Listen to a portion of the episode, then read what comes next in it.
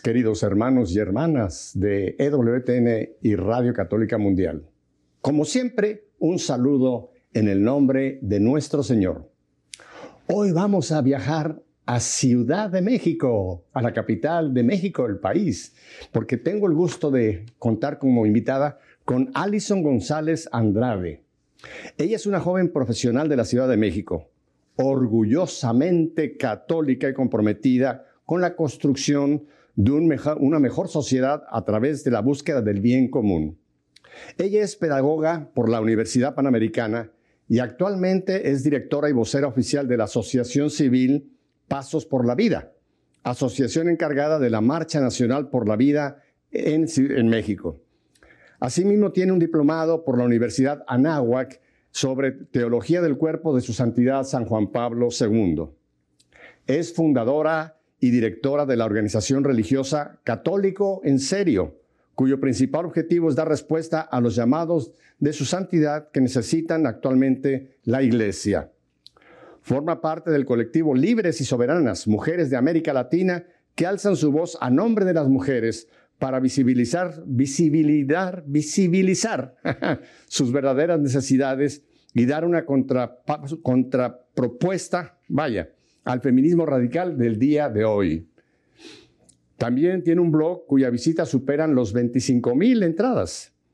Ha participado en dos años consecutivos en la caminata provida Crossroads Pro Life en Estados Unidos, que consiste en caminar, oigan esta, de Los Ángeles hasta la capital Washington, D.C., tres semanas que van llevando el mensaje pro vida.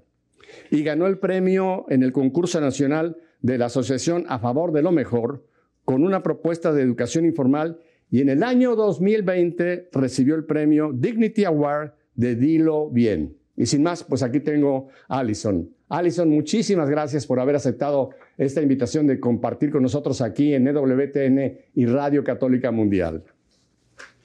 Hola, ¿cómo están? Pues muchas, muchas gracias por la invitación. Estoy muy honrada, pues, eh, porque me permitan estar aquí con ustedes, compartir un poquito de, de lo que el Señor ha hecho en mí y por supuesto que, que todo mi respeto a todo el trabajo que ustedes hacen. Bueno, estamos simplemente siguiendo la inspiración que Dios eh, le dio a, una monja que ya la tenemos en el cielo, Madre Angélica, y queremos ser fieles a ese llamado que se le hizo y continuar pues en los medios de comunicación llevando el esplendor de la verdad para que todos los católicos realmente encuentren en EWTN y Radio Católica un punto de referencia sobre lo que es la verdadera doctrina y la teología correcta de la Iglesia. Alison, antes de que entremos en toda esta serie de actividades que te encuentras siendo tan joven, Cuéntanos un poquito para que la gente te conozca y te tome ya como parte nuestra. Cuéntanos un poco de Allison. Claro, pues eh, tengo 26 años, soy la tercera de tres eh, de una familia católica. Eh, curiosamente, no del todo practicante, entonces eso sería interesante platicar al rato, ¿no? Cómo es que por gracia de Dios, pues tengo conversión y, y abrazo la fe del todo. Eh, estudié pedagogía porque mm, la gran apuesta para la nación, para las naciones, es la educación, definitivamente. Eh, y, y, me conmueven mucho las causas también grandes, nobles, ¿no? Este, yo considero que el Señor me ha dado un alma magnánima, ¿no? Que quiere, que busca lo alto, este, lo grande. Y pues también es un caos y es un lío porque es lo más atacado hoy en día, ¿no? Todo lo que tiene que ver eh, en contra de la dignidad humana es lo que más es atacado hoy y pues bueno, por gracia de Dios me dedico a la defensa de la vida de manera profesional en la Asociación Civil Pasos por la Vida. Qué rápido nos contaste ya tu historia, pero déjame, déjame primero, muy pocas invitadas dan su edad así tan, ¡pum! Tengo 26 años. Claro, se nota que eres una chica joven y que no tienes todavía el, prejuicio de, mi edad, es algo que es muy privado, ¿no? Qué bueno. Pero eh, cuéntame, tu, familia nos dices que es una, familia eh, católica, pero vamos a llamarla no practicante, ¿sería o cómo la, definirías tú? Curiosamente, bueno, eh, ni tan curioso es, es un perfil del mexicano, ¿no? Que, que realmente la gran mayoría de los mexicanos comparten la fe católica, pero pues quizás pudiéramos decir que por rutina, ¿no? Ya no la llevan a la práctica, simplemente queda ahí como un dato cultural. Entonces, pues yo, ese fue mi caso, mis papás católicos, pero realmente nunca tuve eh, pues eh, la dicha de poder ir a misa los domingos, de conocer la fe, este, adentrarme en la iglesia, en sus misterios y demás, hasta que tengo una oportunidad eh, de, de, encontrarme con la fe, tenía 13, 14 años, este, en un grupo para mm. confirmación. ¿no? Eh, va, a sonar chistoso, pero la verdad es que el Señor se agarra de donde puede y yo estudiaba en una escuela de puras niñas y este grupo era mixto, entonces quizás pues por la curiosidad de conocer a chicos de mi edad, eh, me, pareció, me pareció interesante formar parte del grupo que me fui encontrando, caray, pues la mejor apuesta de mi vida, ¿no? La verdad que tú fuiste por los chicos. no quiero decir que no, pero... no, a esa, a esa edad a esa edad una chica, eh, las mujeres eh, empiezan un poco antes con su desarrollo, digamos, hormonal, y es algo muy natural, muy natural. A mí me tocó, Alison, una infancia que no tiene nada que ver con la infancia de hoy, de los niños de hoy día. A mí me tocó una infancia que era, era realmente, éramos inocentes. Yo me acuerdo de los 8, 9, 10, 11, 12, 13, 14, hasta 15 años, jugar con amigos y amigas, con chicos y chicas, y era, era algo muy, muy normal, claro ya a los 14, 15 años veías una muchachita que te empezaba a gustar, pero es parte de, es parte de nuestro despertar. Tú que eres experta en la teología del cuerpo de San Juan Pablo, llega ese momento de la vida, ¿verdad? Pero en ese, en ese, en ese digamos, en ese ambiente de la preparación de la, para la confirmación, ¿qué fue lo que te tocó espiritualmente? Todavía no lo logro, no lo logro ver con claridad. No puedo decirte si fue eh, una charla, si fue en el retiro, pero sí recuerdo haber tenido total claridad del estilo de vida que quería vivir y el cual quería dejar. Entonces, digamos que fue un proceso de un año, un proceso semanal en donde yo asistía a esta catequesis, ¿no? Para aprender, eh, pues, lo básico, ¿no? cuáles son los dones del Espíritu Santo, qué es la confirmación, la confesión, la Eucaristía.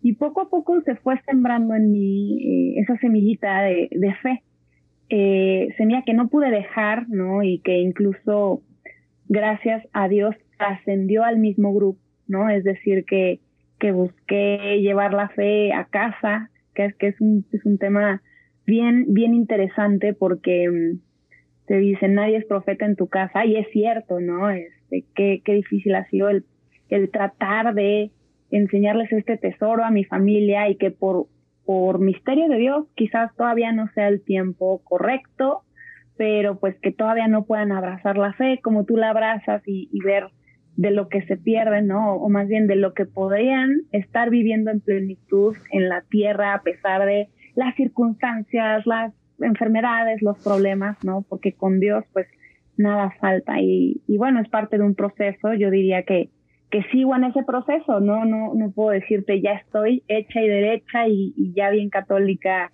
este, rumbo a los altares, ¿no? Eh, pues no, obviamente este es un proceso que, que nos va a durar hasta la muerte a todos, pero mm, definitivamente fue un milagro. Eh, yo estoy en el mismo proceso que tú. Creo que todos, el caminar de la fe es una peregrinación hasta que nos llegue el momento de partir de esta vida para entrar en la vida eterna. O sea que ese es un proceso. El día que te encuentres alguien que te diga, yo ya soy perfecto, yo ya soy producto terminado, cuidado, no es real. Siempre estamos en ese proceso, alguna caída, nos levantamos, continuamos. Es un peregrinaje, Allison. Pero mira, te quiero decir algo que creo que es bonito para, para, para que lo escuches tú. Tu testimonio, más que tus palabras, es lo que el Señor está usando con tu familia. Acuérdate, hay un documento que seguramente lo conoces muy bien de Paulo VI que se llama Evangelii Nuncianti, que dice que evangelización principia por un testimonio de vida cristiana. Tu testimonio de fe, lo que tú estás haciendo, trabajando pro vida, en fin, envuelta tú ya en una forma más regular en la iglesia, eso está entrando en alguna forma en, el resto de tu familia y tú vas a ver, tú vas a ver algún día esa semilla producir fruto. Así que sigue tú siendo ese testimonio delante de tu familia.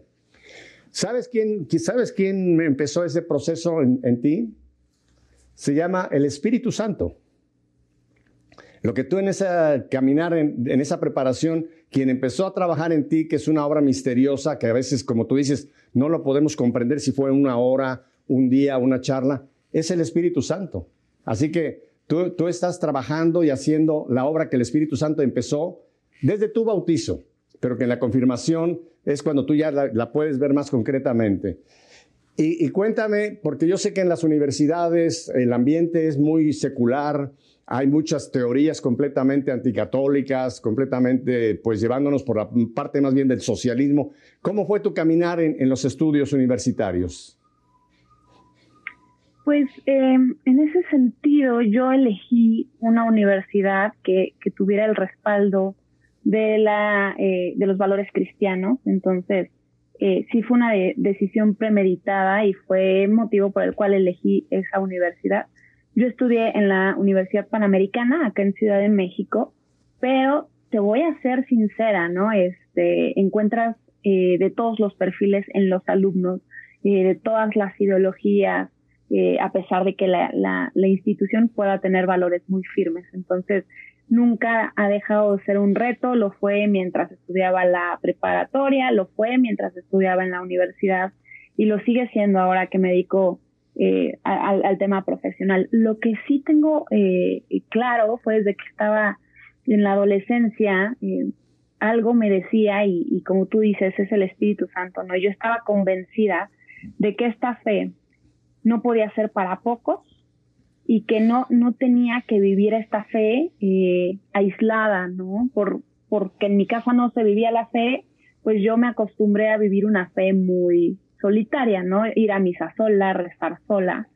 Pero, pero fue el Espíritu Santo quien también me inspiró y, me hizo comprender que no, que la fe se vive en comunidad. Entonces, en esta búsqueda yo también me aseguré de tener eh, amistades que por sobre todo coincidiéramos eh, en, estos valores, en la fe, para, pues para crecer siempre acompañada, hombro a hombro con amigos a los cuales pudiera yo eh, confiarles lo más, más preciado de mi vida. Entonces, desde la preparatoria te comparto que encontré mini mentores, ¿no? Gente que yo admiraba en la fe y que les fui aprendiendo. Entonces, si me preguntas de mi espiritualidad, tengo un poco de benedictinos, un poco de Opus Dei, un poco de todo, este, pues, pues porque es la, la espiritualidad de mis amigos, pero definitivamente son caminos eh, hermosos, caminos de fe y, y, que te ayudan a hacerle frente a lo que venga, al reto que venga y, y,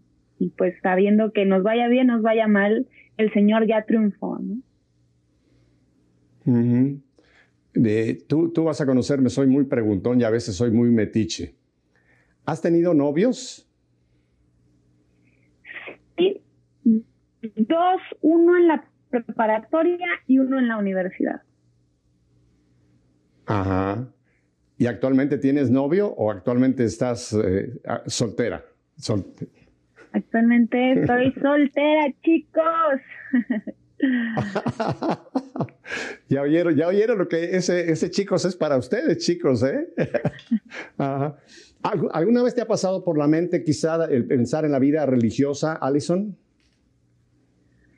Sí, la realidad es que sí, yo eh, he sentido inquietud por conocer mi vocación, pero es una inquietud que da paz, es decir, eh, la verdad es que no me daría miedo pensar que el Señor me tenga preparada una vocación eh, religiosa o consagrada, este, pero tampoco me da, más bien también me da ánimo pensar que, que, que tengo vocación al matrimonio. Entonces, eh, le llaman, no sé, este es un término que a ver, a ver si sí es cierto, que se llama así, que es como una santa indiferencia, de decir, Señor, lo que quieras de mí es lo que quiero yo, este, porque sé que ahí, en ese camino voy a ser más feliz, ¿no? Y, o, es el camino que, que, pensaste para mí.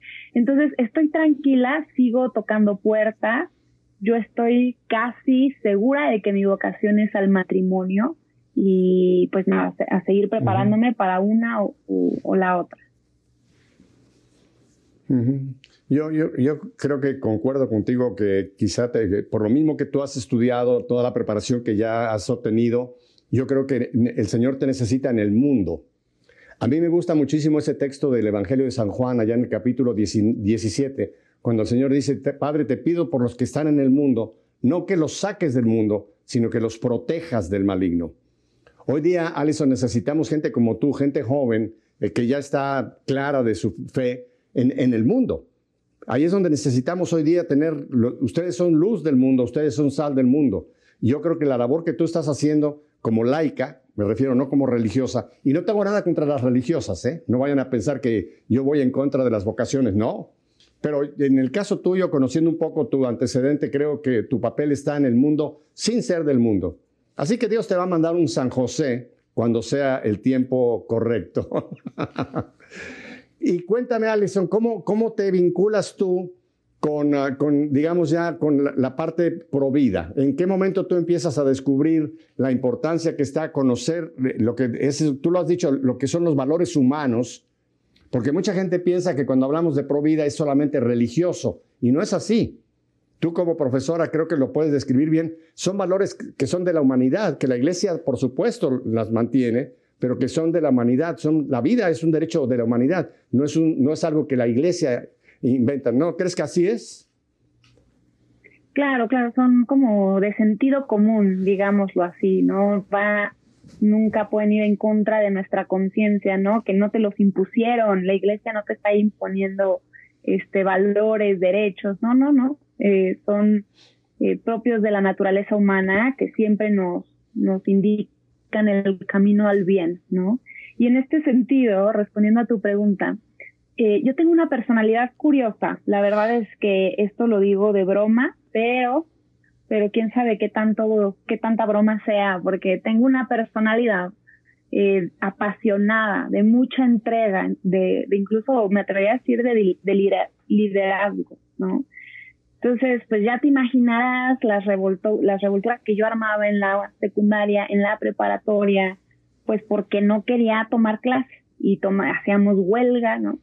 Entonces, eh, la, la, broma es que el Señor me dio potencial para el mal, entonces mejor me llamó y me mostró el camino y me dijo, te quiero de mi lado, ¿no?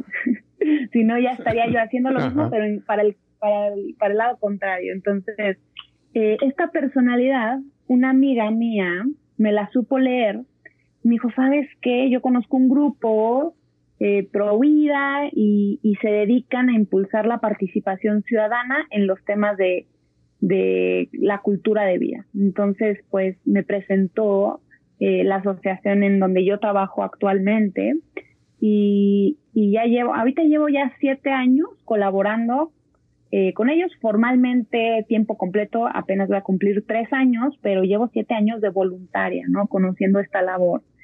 Y fíjate que para mí fue un parteaguas porque yo llegué a la primera reunión y estaban organizando ya la marcha por la vida, ¿no? Y había un equipo por allá haciendo media training y, practicando preguntas, respuestas, postura, eh, lenguaje, miradas, ¿no? Y por otro lado estaban armando las logísticas del recorrido, iniciamos en punto A, punto B, los permisos, protección civil, seguridad pública, ¿no? Y eso para mí fue un impacto porque todos eran jóvenes, eran de mi edad y para arriba, unos 5 a 10 años máximo, ¿no? Pero si yo en ese entonces tenía 17 años, que será el más, el más grande, habrá tenido unos 25, 20 y tantos años. Entonces, la verdad es que no les creí, les dije, ¿qué están haciendo? Se están haciendo los locos, ¿cómo crees que esto, o sea, no? ¿De dónde van a sacar el dinero? ¿De dónde van a conseguir que gente asista, que apoye? Pero, pero ahí me quedé, no me fui, eh, empecé a colaborar hasta que llegó la Marcha por la Vida, la primera Marcha por la Vida en la que yo asistí, que era la tercera Marcha por la Vida en México. Y para mí fue impresionante, ¿no? Me quedé con la boca abierta, este, me dio vergüenza de haber dudado de la capacidad que tenemos los jóvenes para trabajar y entregarnos de manera seria y profesional a lo que el corazón nos llama. Entonces, pues desde entonces, eh, no suelto la causa. Desde entonces trato de profesionalizar la labor en la causa provida, porque sí es cierto que es una causa noble, pero también es cierto que falta, faltan procesos, falta, eh, no sé, visión a, mediano y largo plazo para generar cultura de vida, ¿no? A pesar de que la ley no favorezca en nada, este, pues el derecho a la vida, seguir trabajando constantemente. Y eso, eso a mí fue, fue una joya, me impactó y desde entonces he estado ahí coordinando eh, la marcha por la vida. Qué interesante cómo fue eh, la propia acción la que despertó en ti, eh, pues el yo quiero, yo quiero ser parte de esto, ¿no? Y es normal que en un momento uno diga, bueno, estos son una bola de locos, ¿cómo van a lograr hacer esto? Pero yo creo que la causa de, la vida, Dios, Dios está ahí, porque es el autor de la vida. Así que todo lo que sea en favor de la vida, sabemos que contamos con, la presencia y el auxilio y el apoyo de, Dios, ¿no? Y, ese, ese, me gustó mucho lo que tú dijiste, ese momento en que tú descubres de que todos esos eh, eh, cualidades, eh, características de tu personalidad podían estar muy enfocados hacia lo malo, a las huelgas y, a la, a, la, revoltura, y sin embargo, enfocados en otra dirección, están produciendo mucho bien. Esto es muy importante, yo creo que ese es un buen discernimiento ah, para los jóvenes, Alison. ¿Qué piensas tú? Vamos a seguir hablando de, lo que haces en trabajo en Provida, pero ¿qué piensas tú que en este momento le está pasando a una gran parte de la juventud que no quieren saber nada de Dios, no quieren saber nada de iglesia, no quieren saber nada de los valores tradicionales, como es la castidad, como es la fidelidad? ¿Qué, crees que es lo que está influyendo a la juventud? Hay, mucha juventud muy buena, no quiero decir que no, pero hay una gran parte de la juventud que van por un camino completamente equivocado. ¿Cuál es tu lectura de esto, Alison? Fíjate que mm, yo lo leí y lo leí mucho más cerca de lo que creíamos, ¿no? Este, eh, la causa de la defensa de la vida es muy noble y, hay mucho trabajo por hacer. Lo mismo en muchas otras causas, enfermedades, pobreza, este, medio ambiente. Pero hay una causa que yo leí que justo no es tan, no es tan clara o al menos no es tan urgente de resolver. Y era la de la juventud. Yo dije, a ver, este, mis amigos son sujetos de salvación también. Y no porque este, vivan en un estado de pobreza, estén enfrentando una enfermedad, no, están normalitos y, y, y mis amigos también necesitan esta conquista, ¿no? para que vivan en plenitud como estamos llamados a vivir. Entonces, así fue como inicié el segundo proyecto al que me dedico, que es católico en serio, ¿no? Es, eh, es estar constantemente llamando a los más cercanos y a los que pareciera ser que ya están en la bolsa y que ya van por buen camino y que aunque no son malos chicos, pues tampoco, tampoco entregan la vida a las grandes causas, ¿no? Entonces, pues desde Católico en Serio, justo lo que empezábamos a buscar era inspirar vidas, inspira vidas con tu testimonio, crea experiencias, ¿no? Hoy se habla mucho y también desde la pedagogía, se habla mucho de generar experiencias, ¿no? Eh, no porque sea lo más importante, pero sí porque es una buena entrada para, para hacer un cambio en el pensamiento, ¿no? este, en, en una conferencia magistral, muy pocas veces nos vamos a acordar de los contenidos y de las diapositivas y de todos los datos duros que nos dieron. Es mucho más factible que recordemos la historia de cierre o de inicio o la historia que nos contó el conferencista sobre lo que le pasó a los seis años. ¿Por qué? Porque a donde va es a las entrañas del corazón de la persona. Entonces, eh, desde Católico en Serio nos dedicamos a generar experiencias, generar encuentros, ¿no?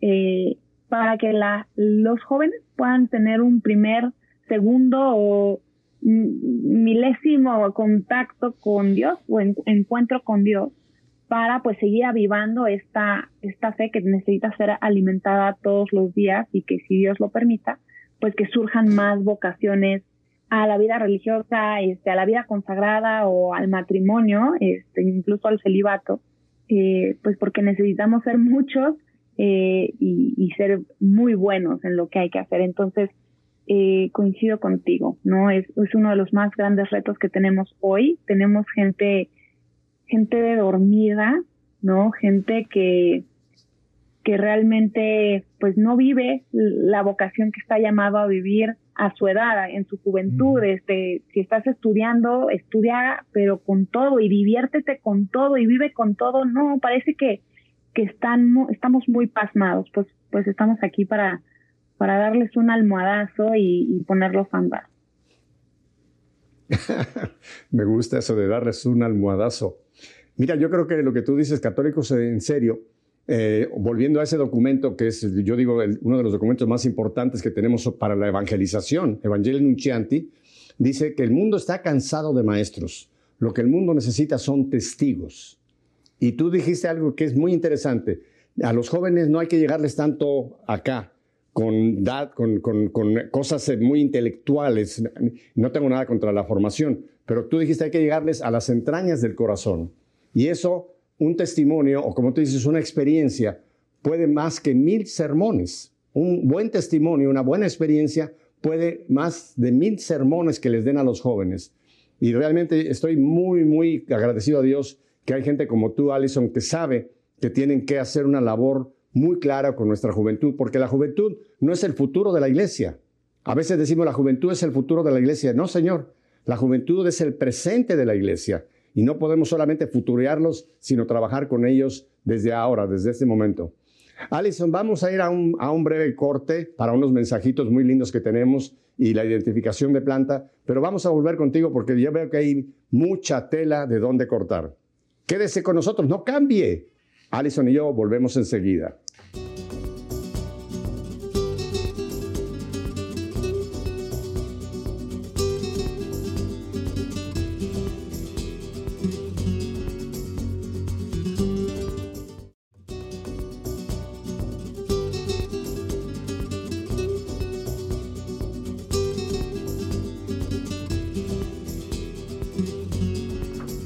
Estamos en la bella Ciudad de México con Alison González Andrade. Alison, déjame retroceder ahora un poquito a tu relación con tu familia. ¿Qué piensa, ¿Qué piensa tu familia de ti? Ya, sé, ya nos contaste de que ellos continúan todavía no estando activos como tú ya lo estás, pero, pero ¿cómo ven tus papás, eh, tus hermanos? ¿Cómo ven a esta Alison haciendo lo que tú haces? ¿Qué, qué piensan? ¿Qué te dicen? ¿Te atacan o, no te atacan o simplemente te dejan? Cuéntanos. La verdad es que ya, ya pasó la etapa del bullying, gracias a Dios, ya, es una prueba superada, pero fue un reto, fue un reto, yo recuerdo, tuve que ingeniármela para ver cómo iba a misa los domingos, ¿no? Porque mis papás pues no, en ese entonces no me dejaban irme caminando a la iglesia ni, ni por otras vías, entonces pues sí, me tenían que llevar ellos, entonces eh, medio ingeniándomelas, les dije que tenía que ir obligatoriamente porque si no, no me podía confirmar y si no, habríamos perdido un año entero de estarme llevando cada martes a mi, a mi formación. Entonces, pues bueno, hay que llevar a la niña a misa.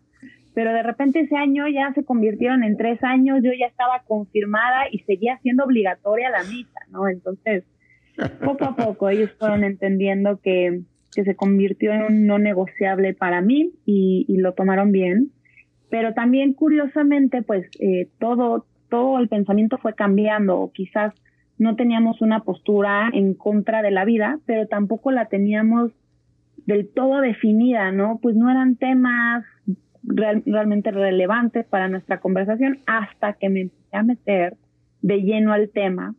Y, y curiosamente, pues eh, mis papás al principio no lo veían mal, pero lo, lo veían dudoso, ¿no? Lo veían peligroso, como por qué te metes a eso.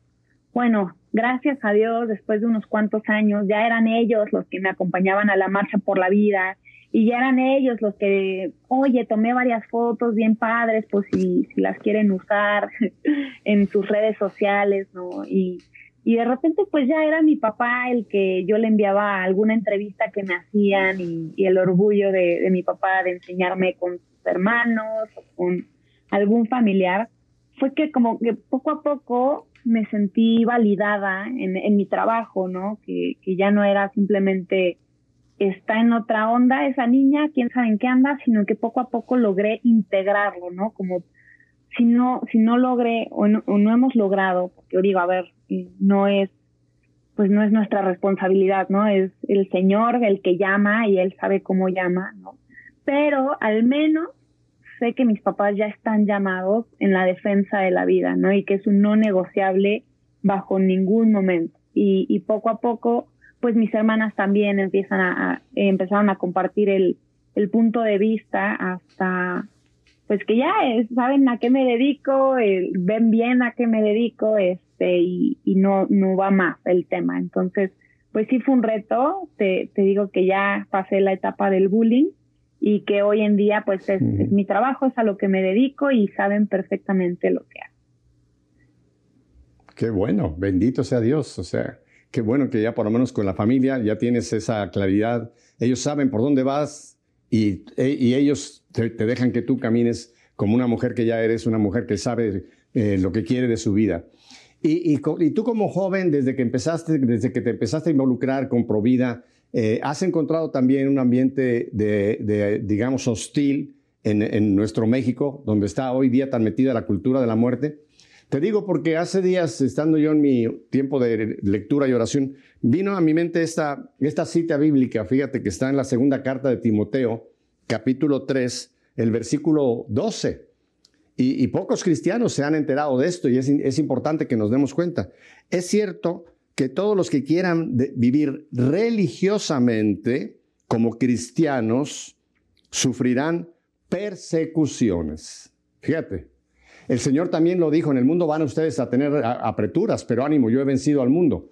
O sea, el ser cristiano es ir en una contracorriente contra este mundo secular, este mundo anticristiano que nos está tocando vivir. ¿Tú encuentras dificultad también de sentir que hay ataques hacia ti? Por supuesto, yo diría que sí, si no estaría viviendo en, otro mundo.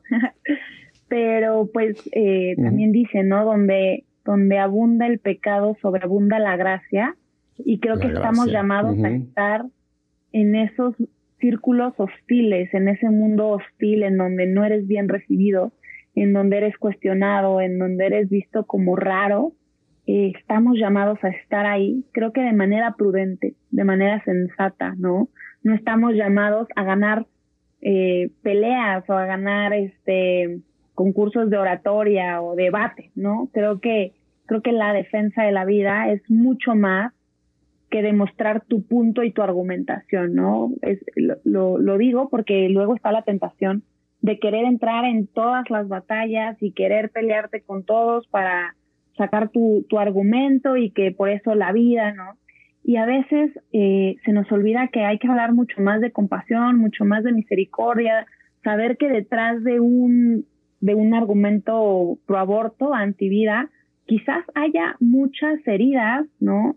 Eh, historias que sean trágicas y, y, que y que de fondo pues nunca nos la van a contar, nunca nos van a nos van a decir lo que hay detrás de esos corazones y lo que sale a relucir es solamente la postura contraria. Entonces, la verdad es que el mundo es hostil, 24 horas, 7 días a la semana, es este, pero la, la gracia sobreabunda, ¿no? Y por eso la importancia de, de tener una vida de oración, de tener amigos que te respalden, que por supuesto pues no, no, no se siente bonito cuando se burlan de ti, cuando te, te echan mala fama, cuando, ¿no?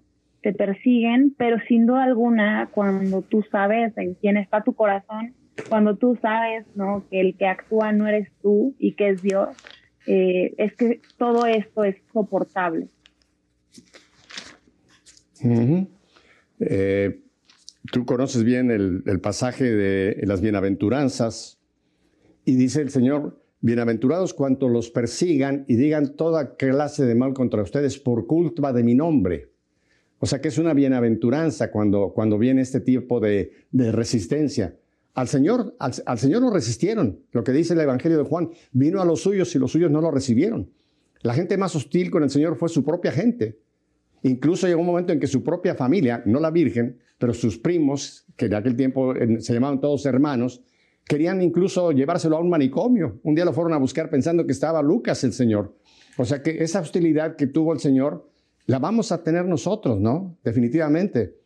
Mira, había una, hay una frase que hace tiempo me acordé también, creo que fue el cardenal Spellman de Nueva York, un gran cardenal, que decía, cada vez que gané una batalla, perdí un alma. Tú dijiste algo muy importante, la defensa de la vida, la defensa del matrimonio de un hombre y una mujer, la defensa del eh, derecho de los padres a educar a los hijos, la defensa de la libertad religiosa, no se gana con peleas.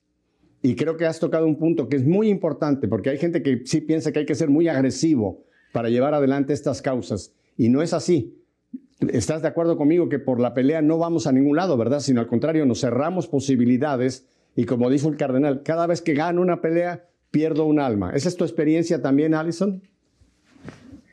Totalmente, yo creo que ha sido una experiencia que le ha aprendido pues por errores, ¿no? Al principio es, eh, es esta pasión de la defensa de la vida, esta pasión de vivir una vida católica que a lo mejor pues no entendía, ¿no? Y, y, es que tienes que escucharme, tienes que escucharme, ¿no? Cuando a lo mejor yo era la que tenía que escuchar, ¿no? Pero, pero si podemos ahorrarle años espérame, espérame, de estrés. Espérame, Dime. Espérame, déjame, déjame, vuelvo allí. Tocaste un punto que quiero que lo, lo, vuelvas a decir porque me parece que es una enorme sabiduría. Muchas veces tú querías que te escucharan cuando en ese momento quizás lo más importante era tú escuchar. Totalmente, sí. pues... Eh, no, no, te, agradezco porque esa es una enorme sabiduría.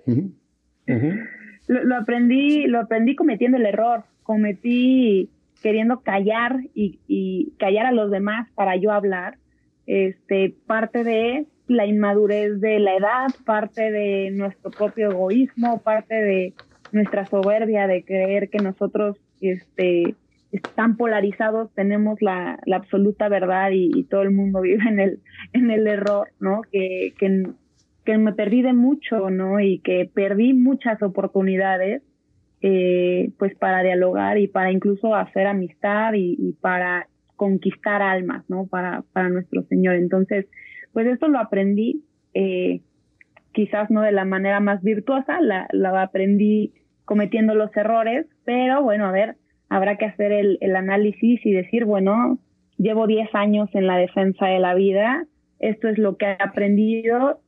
Si tú quieres empezar en la defensa de la vida, mi primer consejo, y te voy a ahorrar al menos 10 años, es eh, no quieras, no escuches para argumentar, nunca, ¿no? Escucha para entender, escucha entre líneas qué te está queriendo decir la otra persona y, y ya si de plano me dices es que quiero que esta persona sea probida, bueno, entonces yo te recomendaría unos cinco años de amistad con esa persona antes que sacar eh, la argumentación y que si está mal o que si está bien, porque creo que a veces eh, deshumanizamos eh, la causa, ¿no? Y, nos olvidamos de que con quien hablamos es una persona totalmente digna y, y, que merece nuestro respeto en todos los sentidos, independientemente de que su, su pensamiento sea contrario, ¿no? Eh, eh, a la vida, a, a, la dignidad humana.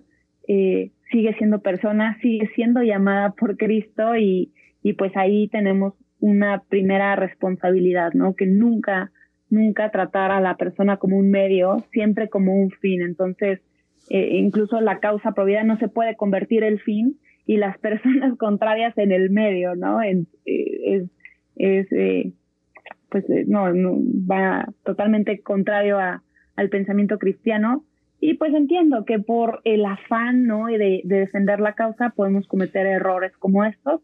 No está mal rectificar, pero sí, sí, sí les diría que antes que sacar nuestra lista de argumentaciones, porque si nos vamos por los argumentos, ya estuvo que ganamos, no, no hay forma de, de perderla ni por la, la, argumentación jurídica, ni por la médica, ni por la antropológica, ¿no? La religiosa es la última que sale a relucir y es la menos útil en, en el sentido de la argumentación, pero recordamos y otra vez es, si es, el consejo de pedagogo, si, si eh, nuestra facultad intelectual nos rigiera, alguien explíquenme por qué seguimos saliendo con muchachos feos, flojos, este, y, y de mal carácter. Pues porque evidentemente no nos regimos por, por el, intelecto, el intelecto, ¿no? Hay, hay muchas circunstancias, lo que sentimos, nuestras experiencias, lo que pensamos, ¿no? Que, que conforman nuestro criterio y muchas veces el intelecto eh, no es la parte principal por la cual tenemos alguna convicción, ¿no? Yo diría. Está muy bien. No, no, yo estoy asombrado que una chica tan joven como tú tenga ya la, la sabiduría que, que, te ha dado pues la propia, la propia vida, tu propio, propio caminar en este maravilloso llamado a defender la vida. Déjame tomar otra faceta que es muy interesante. Tú eres parte del colectivo Libres y Soberanas, mujeres de América Latina que alzan su voz en nombre de las mujeres para visibilizar sus verdaderas necesidades. Alison, en este momento yo creo que hay una corriente muy, muy peligrosa que es el feminismo, el feminismo. Y creo que en México es tremendo. Eh, estos grupos feministas que cuando salen hacen barbaridad y media. bueno, ah, tú lo sabes eh, mejor que yo. Eh, yo, creo, yo creo que el enfoque ha sido equivocado porque el feminismo no se trata de que la mujer sea como el hombre o el hombre como la mujer. Eso Dios nos creó diferentes, ¿no? Pero es diferente el feminismo que la feminidad. Yo creo que hay dos aspectos muy diferentes, ¿no? Y creo que eh, cuando no se va por la parte de la feminidad, que eso es importante a la mujer, darle su lugar, eh, la dignidad que ella tiene como mujer, como un ser diferente al hombre, etcétera. Pero creo que el feminismo se ha ido por un, lado completamente equivocado. Descríbenos tú este trabajo que hacen con Libres y Soberanas. Este colectivo nació, no tenemos ni un año de haber sido fundado el colectivo y surge a raíz de, bueno, a ver, eh, el tema del feminismo radical, eh, mal entendido, ¿no? E incluso ya no es incómodo decir soy feminista como católica, porque ya se entiende toda la, toda la serie de peticiones que hace el feminismo y que por supuesto no, no, no, no, no congenia con la fe católica. Pero eh, entendido como esta lucha por la mujer, ¿no? y sabiendo que en México y en muchos países de América Latina realmente hay injusticias severas eh, en contra de la mujer, sobre todo en contra de su seguridad. Eh, los terribles casos de homicidio, de agresión sexual, este, ¿no? Empezando por ahí, pero, pero nos podemos ir por, oye, este, trabajo, estudio y, y no tengo oportunidades eh, realmente para ofrecerle una vida digna a, mis hijos, ¿no? Hay, hay muchísimo por donde empezar a trabajar. Y la, el momento de indignación cae cuando eh, tú, recordarás el 8 de marzo las eh, masivas marchas feministas en las principales eh, ciudades de los países, ¿no? Pidiendo que pues el Estado atienda las necesidades de las mujeres. Cuando tú lees el pliego petitorio, lo primero que piden es el aborto. En ese momento es cuando te das cuenta que, que es una farsa y que de una gran causa, que es la causa de la mujer y que fue nuestro Señor el primero en defenderla, en darle dignidad, en tratarla como debe ser tratada. Y, y, lo primero que piden es el aborto, es que te das cuenta que esta gran causa está siendo manipulada por intereses económicos, por intereses de minorías, ¿no? Que lo último que quieren realmente es eh, ayudar a la mujer a salir adelante. Entonces, pues eh, jugando en, en, en sus mismos términos, dijimos, ok, pues vamos a salir con el colectivo Libres y Soberanas eh, y nuestra primera campaña fue no hablen por todas. No hablen por todas cuando piden aborto, no hablen por todas eh, cuando piden A, B, C, D, no. Y estas son las verdaderas necesidades de las mujeres. Entonces, pues ha sido un trabajo muy interesante para hacer notar eh, la mujer de, de, a pie, la verdadera mujer, la que, la que da la vida por sus hijos, la que da la vida en su trabajo y la que busca, eh, pues, impactar a tantas vidas como pueda con su ejemplo, con, con lo que ella es. Eh, realmente es vista de lo que se piensa que debe de ser la mujer hoy en día. Entonces, pues ese, ese es el trabajo que, que hemos hecho en menos de un año, justo en, a finales de julio se cumple un año de la, de la constitución de este colectivo. Y, al final de cuentas es solamente eh, un trabajo para visibilizar el sentir de, un gran número de mujeres que no coincide con la, con la postura feminista radical que pide que pide eh, y, y, justo es hacer la exigencia para realmente sí darle un apoyo a la mujer, ¿no? Este, eh, en todos los, todos sus sentidos, en todas las etapas, quien está estudiando que realmente pueda estar bien preparado, ¿no? Y quien está buscando empleo, que tenga la posibilidad de, de, de, encontrar un empleo competitivo, ¿no? Y quien quiere ser mamá y seguir siendo profesionista, pues que tenga la oportunidad de hacer las dos sin descuidar ninguna, ¿no? Porque de que se puede, se puede, pero pues si las condiciones no están y no favorecen a la mujer, pues por supuesto que, que, su, que, surgen eh, pues muchas limitantes. Entonces, ahí estamos, seguimos viendo hacia dónde eh, apostarnos como colectivo, pero sin duda alguna te puedo decir que muchas, muchas mujeres se sienten llamadas eh, y se sienten escuchadas con, con esta postura que dicen, sí, la causa de la mujer es prioritaria hoy en día, pero estas no son las necesidades de la mujer y son A, ¿no? Lo que tú mencionas como Cristo, nuestro Señor, eh, realmente le dio la dignidad increíble a la mujer, primero, estando en el vientre de una mujer. Jesús fue parte de ese vientre, fue parte, igual que un ser humano. Eh, Dios pudo haber bajado en una nube con rayos, truenos, en otra manera, pero no, Él quiso, Él quiso nacer de mujer. Qué dignidad más inmensa tuvo María y por supuesto a partir de María todas las mujeres, ¿no? Y luego la resurrección. Cuando el Señor resucita, por supuesto, no lo dice la Biblia, pero fue su madre la primera que tuvo la visita de él. Pero la segunda fue María Magdalena, una mujer que había echado siete demonios y es la primera apóstol que tenemos en la iglesia, porque es la primera que el Señor le dice, ve y dile a mis hermanos. Imagínate qué papel tan importante jugó María Magdalena de ser la que les fue a anunciar a esos llorones eh, miedosos que estaban escondidos. Fue una mujer. Así que Cristo le dio una dignidad tremendamente importante a la mujer. Ahora, eh, yo soy mexicano y te voy a decir lo que pienso en mi corazón. Yo creo que para trabajar en este tipo de situación de la dignidad de la mujer, también hay que tratar de ir a otro aspecto que es culturalmente una lacra que traemos, que es ese machismo que tenemos, por lo menos hablo yo, muchos de nosotros mexicanos, ¿no? Y es algo que, no, que creo que hemos heredado culturalmente. Eh, frases como esta, yo me recuerdo de chico cuando llorabas, ay, no llores como una mujer. Entonces nos van imponiendo un tipo de machismo que hay, el hombre tiene que ser masculino, pero es diferente ser masculino, ser hombre, verdadero hombre, a ser ese macho que cree que mi chicharrón es el único que truena y todas esas famosas eh, posturas. Eh, ¿Hacen algún trabajo ustedes con el hombre para que el hombre también descubra que puede haber una posición completamente equivocada en cuanto a su masculinidad, Alison? Claro, sí, y, va muy de la mano con lo que decías ah, eh, cuando, cuando empezamos a hablar de este tema, ¿no? Eh, el feminismo no es buscar ser como el hombre, pues no queremos ser como el hombre, no queremos ser plenamente mujeres y como mujeres tener oportunidades para salir adelante en lo profesional, en lo personal, en lo familiar. Entonces, en ese sentido, creo que sí es eh, se necesita hacer mucho trabajo, uno, para denotar que es importante la diferencia entre hombres y mujeres. Y tan diferente es que no, que no, no, si nos trataran como hombres, perderíamos mucho. O sea, perderíamos la incapacidad de maternidad, este, tendríamos que, eh, por, por fuerza, quedarnos cinco horas más este, en el trabajo porque eso es lo que hacen los hombres comprometidos, ¿no?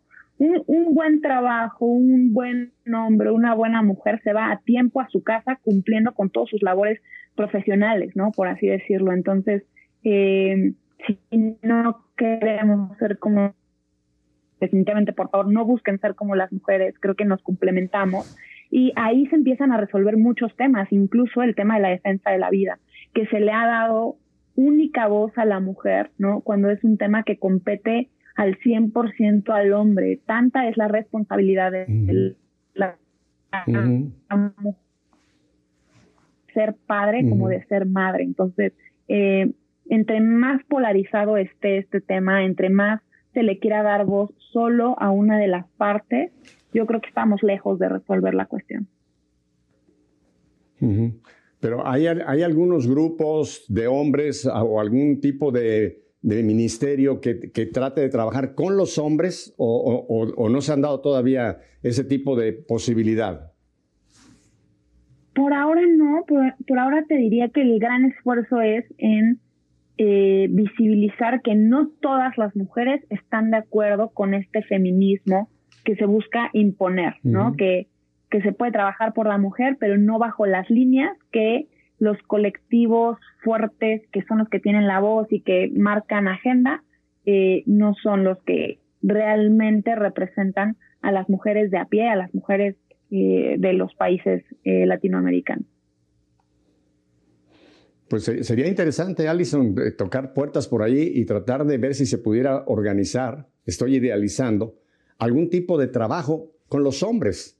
Porque tú dijiste algo, ellos son tan responsables como la mujer. Pero si trabajamos con la mujer, lo cual está muy bien, pero no, vamos al otro lado, al complemento, nos está faltando una pieza, ¿no? Que es también eh, domesticar al macho, vamos a ponerlo de alguna manera, o por lo menos darle los valores, los valores eh, eh, morales, los valores civiles y los valores religiosos, para, porque, oye, Alison, para, para ser un cristiano, un hombre tiene que ser muy hombre.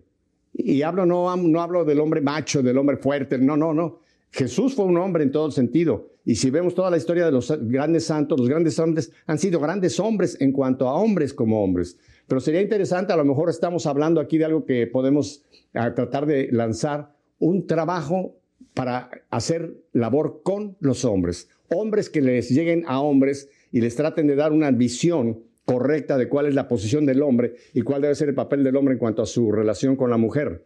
Me quedan unos tres minutos, Alison. ¿Cuál, ¿Cuál sería tu mensaje a muchísima juventud que nos está viendo y que estoy seguro que cuando el programa se repita van a haber muchos más jóvenes que van a querer ver esta entrevista contigo? ¿Qué sería tu mensaje a la juventud del mundo? Ay, pues primero que nada, yo creo que repetir el mensaje de su santidad Juan Pablo II, no tengan miedo.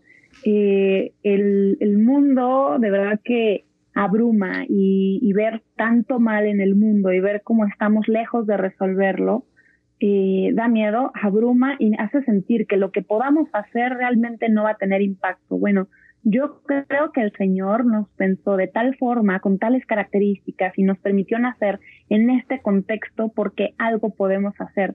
Desde que la iglesia tiene recuerdos, estamos en crisis y hemos estado, como tú decías, escondidos, llorando y, y todo todo en fuego. Entonces, eh, creo que es el camino que el Señor ha elegido para la salvación pues de la humanidad y, no estamos en un mejor o peor contexto, simplemente estamos viviendo realidades eh, que impactan y que necesitan mucho de, nosotros. Entonces, pues no tengan miedo, no estamos solos, somos muchos más eh, los que tenemos, o al menos en sentido común, nos dejamos reír eh, regir, perdón, por, por, los valores universales.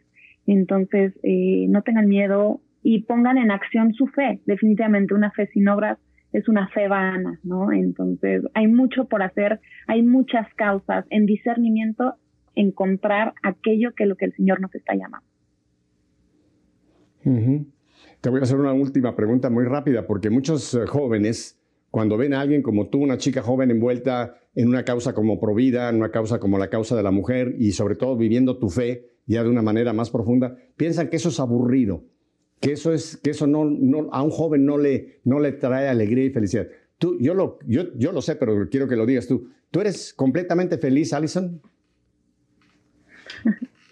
Pues yo creo que completamente feliz hasta que el Señor nos conceda la eternidad, pero no podría ah, tener una mejor vida, una, una vida más plena que una vida en el Señor y una vida en donde se intenta realizar tu vocación. Nada va a ser perfecto, eh, tenemos mucho que trabajar dentro de nosotros y afuera de nosotros, pero vale la pena intentarlo.